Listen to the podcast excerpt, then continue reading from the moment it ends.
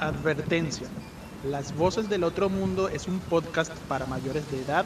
Debido a los temas tratados, se solicita discreción.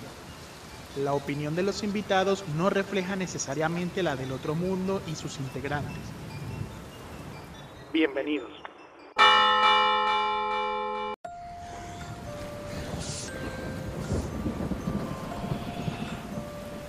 El mundo esconde muchos misterios, pero estos están por ser revelados. Prepárate para escuchar la voz de lo que acecha desde las sombras. Prepárate para escuchar las voces del otro mundo. ¿Estás listo?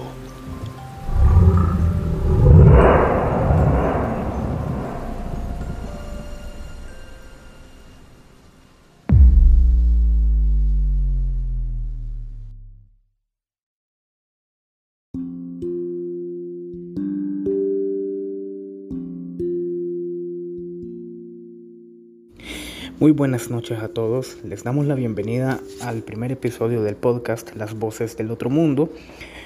Un nuevo paso dentro del proyecto del Otro Mundo, el cual pueden encontrar en las voces del infierno.blogspot.com y en todas las redes sociales. Es un placer contar con su compañía. Les saluda Mario Vallejo y espero que este esta nueva etapa sea de su agrado y que puedan acompañarnos cada semana con nuevas historias que los dejarán impresionados. El otro mundo nació el 1 de febrero de 2008 como parte de un, de un foro en internet, el cual poco a poco fue creciendo de tal manera que se necesitó tener un espacio propio y es donde surge la, la, la idea de crear un blog, el cual paulatinamente fue generando mayor expectativa y cuenta con gran aceptación en muchos países y esa misma eh, aceptación ha venido con algunos retos. Y eh, uno de ellos es que las personas han pedido cada vez eh, nuevo material o cosas originales, ya que al principio se dedicaba mucho a la divulgación de leyendas y cuentos, los cuales ya estaban escritos. Entonces, a raíz de lo que pedían los lectores, se comenzaron a realizar visitas, realizar entrevistas y en este momento, ya con 14 años en las espaldas, podemos lanzar el primer episodio de un podcast, el cual esperamos que sea realmente del agrado de todos y que llene las expectativas de quienes han confiado en este, en este proyecto. Les saluda Mario Vallejo y les doy oficialmente la bienvenida a las voces del otro mundo.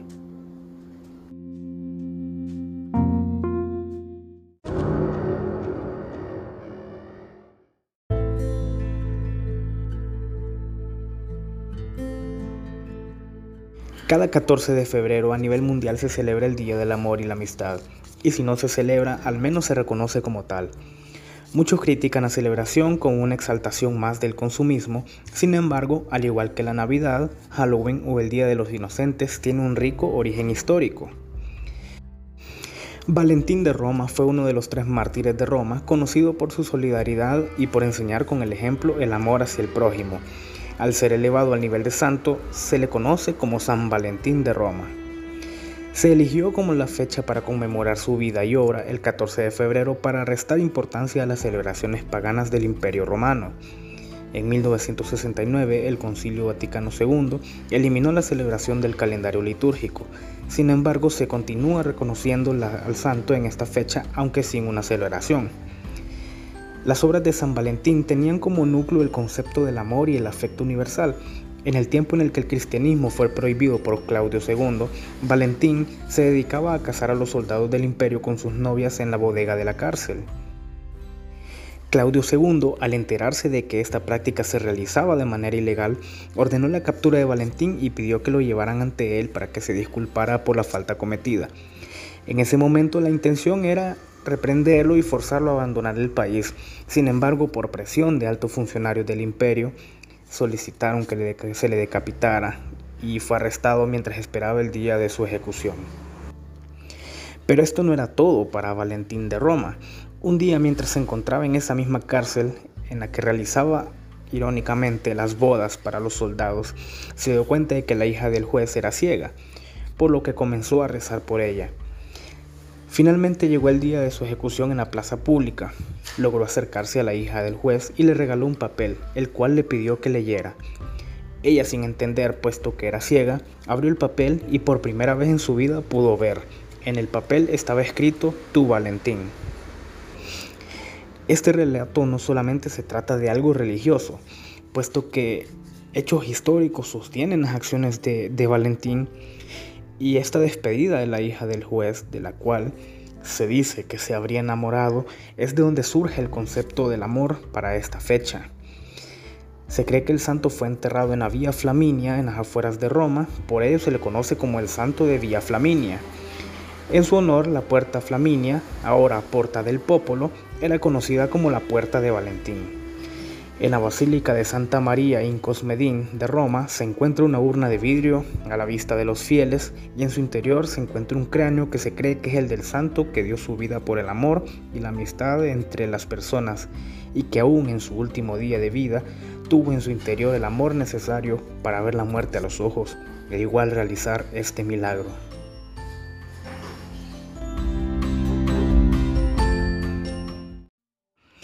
En estos 14 años del otro mundo, en esta etapa que hemos, eh, que hemos llevado a cabo a nivel digital, escrito digital, hay muchas historias que han levantado la atención de, una gran cantidad de, de, personas, pero muy pocas han provocado la interacción que, que el tema de la Ouija. Se ha publicado en dos ocasiones historias relacionadas a este, a este tablero y en ambas hemos tenido una, una gran participación de personas que han decidido contar su historia, sucesos que ellos aseguran que les han sucedido a ellos una vez que han jugado con este tablero. Es uno de los más grandes enigmas, el tema de la Ouija. ¿Para qué sirve? Si de verdad funciona y sobre todo si las leyendas que giran en torno a ella son tan reales como nos hacen creer. Muchos creen que solo hay una forma de descubrirlo y esa forma es practicándola. Sin embargo, la veracidad de los hechos que se nos presentan una y otra vez, es inevitable sentir esa curiosidad, ese miedo y sobre todo la inquietud por conocer la verdad. Lo cierto es que no cualquiera pone sus manos sobre un tablero de estos, independientemente si es una persona creyente o no creyente. Siempre está ese, ese factor, ese pánico hacia lo desconocido tenemos una serie de, relatos que nos han llegado a la página, las. Algunos dejaron su nombre, otros lo dejaron como, como anónimo. El primero de ellos, una persona que decidió permanecer en el anonimato y dice así. En un día jueves del año 2000, en un cuarto vacío de universidad donde generalmente los estudiantes se reunían a estudiar, un grupo de siete compañeros invocaron espíritus en una tabla Ouija, la cual tallaron artesanalmente sobre la mesa. Una de mis compañeras tuvo la osadía de preguntar a qué edad voy a morir y de qué. El vaso se volvió loco y se movió rápido para responder a N O R E X I A 3.1, anorexia 31. Fue tal el impacto que esta chica se desmayó y despertó llorando, desesperada, y frente a todos confesó que llevaba años de bulimia y anorexias. Ella era delgadísima, la verdad, pero no para sospechar algo así. Luego de todo esto, terminamos nuestras carreras y dejamos pasar los años, y vimos este juego universitario sin mayor profundidad pues ella murió ahora de un ataque cardiorrespiratorio a causa de constantes vómitos y por falta de potasio y anemia aguda, justo a los 31 años. ¿Coincidencias o respuestas del más allá? Para mí fue de terror que no solo adivinara que tenía esa enfermedad, sino que realmente haya acabado su vida, exactamente a la edad que apareció. De terror, mejor no jugar muy interesante relato y es que se, se, dice que una de las de las preguntas que jamás se debe realizar tanto en la Ouija como en otros juegos de invocación es lo relativo a la muerte y las condiciones de la misma de los participantes y sus seres cercanos, ya sea familias o amigos, ya que las respuestas, independientemente de si se cumplen o no, pueden provocar grandes daños psicológicos a las, a las personas. El siguiente relato es enviado por Venus y dice así, bueno, la Ouija no es un juego como algunos piensan, es una cosa diabólica. Bueno, les voy a hablar la neta. Yo he querido jugarla, pero me da miedo que algo pueda pasarme o pasarle a algunos de mis amigos o familiares. Por eso no la he jugado y les recomiendo que nunca la jueguen. No me gustaría que vivieran una experiencia desagradable. Antes de jugarla, piénsalo muy bien. No es un juego. Bye. Otro relato enviado de manera anónima y dice así. La Ouija es un juego de mesa patentado por Parker, la empresa de juegos de mesa. En 1966, además, Larry Bayu hizo un experimento tapándole los ojos a los participantes en una sesión de Ouija. Y no se formó ni una sola palabra coherente. Vamos, que las respuestas corresponden a los impulsos inconscientes de los participantes. Muy acertada esta, esta participación, puesto que es una de las grandes preguntas con respecto a este tablero. Si realmente son los impulsos inconscientes de los participantes o si de verdad hay, hay algo más. Siempre estará esa, esa, duda, puesto que cada persona reacciona diferente al tener, un, al tener contacto con este, con este tablero. Tenemos también un relato enviado por Vanina que dice así. Hola, soy Vanina, soy una medium. Con respecto a la Ouija, cuando uno piensa en jugar o invocar el más allá, tiene que ser consciente de que está abriendo puertas y que uno no invoca lo que quiere. Las entidades sin cuerpo pueden ser engañosas hasta ser muy cruel. No tienen que tomarlo como un juego porque no es un juego invocar lo desconocido. Y finalmente, Jan nos escribe, bueno, quizá mi historia no sea tan trágica, pero fue rara y pasó en una localidad de Buenos Aires, Argentina. Ah, por cierto, vivimos a tres cuadras del cementerio de la ciudad. Tengo unas amigas que ya les era habitué practicar la Ouija y me invitaron a una sesión. Comenzaron con unas preguntas y nada de nada. A lo que comenté, esto es basura. Inmediatamente la copa comenzó a moverse. Las chicas comenzaron a preguntar y la copa se quedaba quieta. Y cuando yo comentaba algo, la copa se ponía frenética. Comencé a tener miedo y le pregunté a la copa si me dejaba salir del juego. Y accedió sin problemas, pero no dejaba que mis amigas salieran. Y aún sin mi participación, el tablero solo accedía a mis preguntas.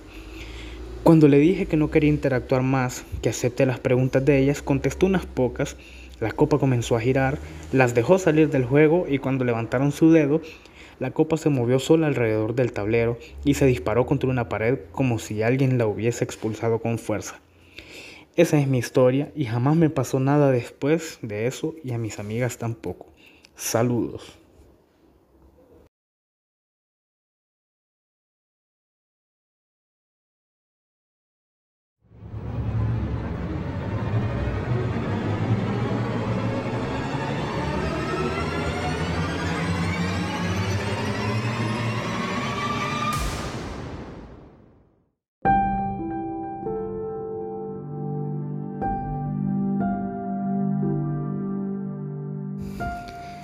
Las voces del otro mundo llega a ustedes gracias a Consentidas Lashes. Somos un centro estético en desarrollo donde serán atendidas por técnicos especialistas en cada área. Si deseas un cambio de look y ser consentida, no lo pienses dos veces. Estamos ubicados en la colonia Miraflores de Tegucigalpa, al final de la cuadra de Pharmacity. Nuestro número telefónico es el 9919-9467. También atendemos en Comayagua. Puedes hacer tu cita al número 8830-1571. Para más información sobre nuestros servicios y talleres, puedes escribir al correo consentidashn.gmail.com. También llegamos por cortesía de Sercorp HN. Somos una empresa dedicada a la prestación de servicios de encomiendas, mensajería, recolección y distribución de carga outsourcing. Estamos ubicados en la colonia Jardines de Miraflores, bloque D, casa 2205. Puedes localizarnos en el teléfono 8982 5349 o al 9718 4046 y preguntar por Kevin Durón, nuestro coordinador operativo, quien gustosamente le atenderá. Nuestra área de cobertura es local entre Tegucigalpa y Comayagüela.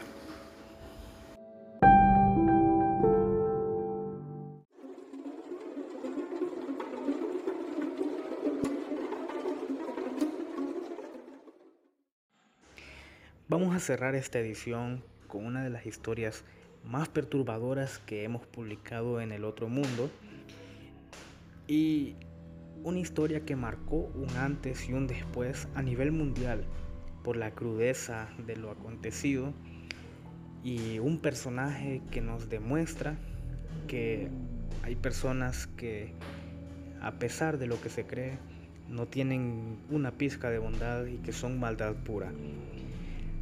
Estamos hablando de Joseph Fritzl. Joseph Fritzl era un arquitecto austríaco normal a simple vista. Sin embargo, los hechos del famoso caso Fritzl le hicieron ganarse el nombre de El monstruo de Amstetten. Joseph Fritzl nació el 9 de abril de 1935 en Amstetten, Austria. A los 21 años de edad se casa con Rosemary, quien en ese entonces tenía 17 años. Juntos formaron una familia con dos hijos y cinco hijas. Una de ellas era Elizabeth, quien nació el 6 de abril de 1966. En enero de 1983 llegó la tristeza a la casa de los Fritzl. Elizabeth tomó la decisión de abandonar su hogar sin despedirse, sin dar explicación y sin indicar dónde se dirigía. Rosemary queda devastada y pese a que se puso una denuncia por la desaparición de su hija, ella no aparece. Un mes después llega una carta de Elizabeth indicando que se encontraba, en Braunau, frontera con Alemania, y que simplemente se había cansado de su familia y amenazó con salir del país si iban a buscarla. Poco a poco y con mucho esfuerzo, la familia siguió adelante. Rosemary sufría la ausencia de su hija y cuestionaba su desprecio hacia ellos. Esto sin imaginar que realmente estaba más cerca de lo que ella pensaba y que ella también la extrañaba. El 26 de abril de 2008 llega Joseph con Elizabeth y le dice a su esposa que su hija decidió regresar a casa, pero no estaba sola.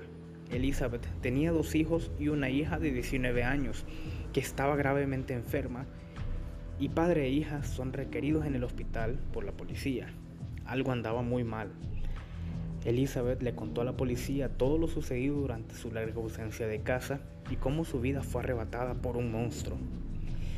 Todo comenzó exactamente en 1977. Elizabeth comenzó a ser abusada sexualmente por su padre.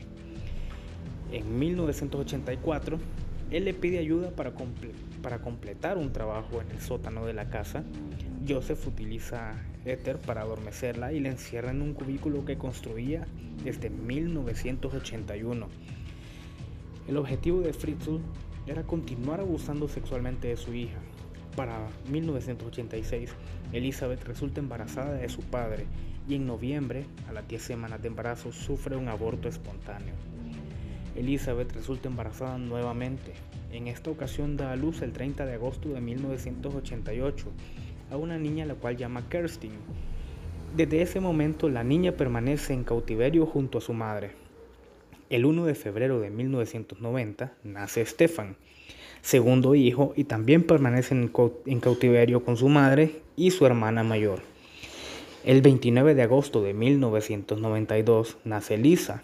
A los nueve meses, Elizabeth logra dejarla fuera de la casa con una nota pidiendo que se hagan cargo de ella, y es Rosemary quien termina haciéndose cargo de la niña, sin saber que se trataba en realidad de la nieta barra hija de su esposo. Unos meses más adelante, Elizabeth le ruega a su padre que al menos los deje permanecer en un espacio más grande y obliga a sus hijos y nietos a cavar con sus propias manos en la tierra y el espacio de 35 metros cuadrados pasa a ser ahora de 55. El 26 de febrero, de 1994 nace Mónica. A los 10 meses, la niña aparece frente a la casa y más tarde Rosemary recibe una llamada de Elizabeth pidiéndole que la cuidara porque ella no tenía los recursos para hacerlo. La llamada habría sido falsa y controlada por Joseph, que de una u otra forma hizo que su esposa cuidara a sus nietos, producto de la violación de su, de su esposo a su propia hija mientras estaba secuestrada sin que ella se enterara en el mismo hogar donde se encontraban eh, todos en ese momento, tanto Rosemary como los, los hijos de, de Elizabeth. El 28 de abril de 1996, Elizabeth da a luz gemelos. Uno de ellos fallece al momento del nacimiento y Fritzl destruye el cadáver tres días después. El sobreviviente, Alexander, es dejado afuera también para que sea encontrado como sus otros dos hermanos. El 16 de diciembre de 2002 nace Félix. Más adelante, el mismo Fritzl confesó que decidió dejarlo también encerrado, puesto que su esposa no podía hacerse cargo de un bebé más. El 19 de abril de 2008 se desmorona el mundo para Joseph Fritzl. Kerstin, ahora de 19 años, está gravemente enferma y Elizabeth, como buena madre, le ruega a Joseph llevarla por asistencia médica. Él finalmente accede y es cuando decide liberar finalmente a su hija y nietas. Antes de la declaración de Elizabeth, la policía abrió el expediente puesto que notaron irregularidades en la desaparición, los niños abandonados y el repentino regreso. El 19 de marzo de 2009, Joseph Fritzl se declara culpable del asesinato por negligencia de su hijo, nieto, incesto, esclavitud, coerción, violación y retención forzada. La prensa lo titula como el monstruo de Amstetten. El juez condenó a dicho monstruo a permanecer enjaulado por el resto de su vida y en tratamiento psiquiátrico permanente. ¿Qué secuelas dejó el actuar de este, de este monstruo, de Joseph Fritzl. Pese a las condiciones del cautiverio, los hijos de Elizabeth gozaban de buena salud. Tras el juicio, la madre y los hijos pasaron varias semanas en una clínica donde permanecieron en permanente observación y alejados del ambiente en las calles tras el arresto del monstruo. Tanto Elizabeth como sus hijos pasaron una terapia para adaptar sus ojos a las condiciones normales de luz, tras muchos años viviendo en la oscuridad. También tenían los músculos atrofiados por el escaso espacio en el que se encontraban. El 8 de junio de 2008, Kerstin regresa con su familia tras ser dada de alta del hospital. Se les ofrece la posibilidad de cambiar sus identidades a todos, incluida Rosemary, que fue sometida a investigación y se logró probar que ella terminó siendo también una víctima de Joseph Fritzl sin embargo, lo primero que hace Elizabeth es un banner junto a sus hijos agradeciendo a Amstetten por su apoyo en esa situación que no solo cambió la vida de la familia Fritzl, sino que cambió por completo un país y le demostró al mundo que hay personas que no tienen nada de bondad en sus corazones y que la maldad pura es real. Y por si fuera poco, no podemos decir que es caso cerrado para la historia de Joseph Fritzl, pues dada su edad y su estado de salud, él puede optar por libertad condicional en el año 2024. ¿Saldrá nuevamente a las calles el monstruo de Amstetten?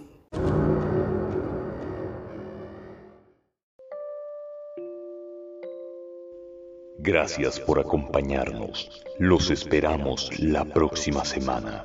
Buenas, buenas noches. Buenas noches.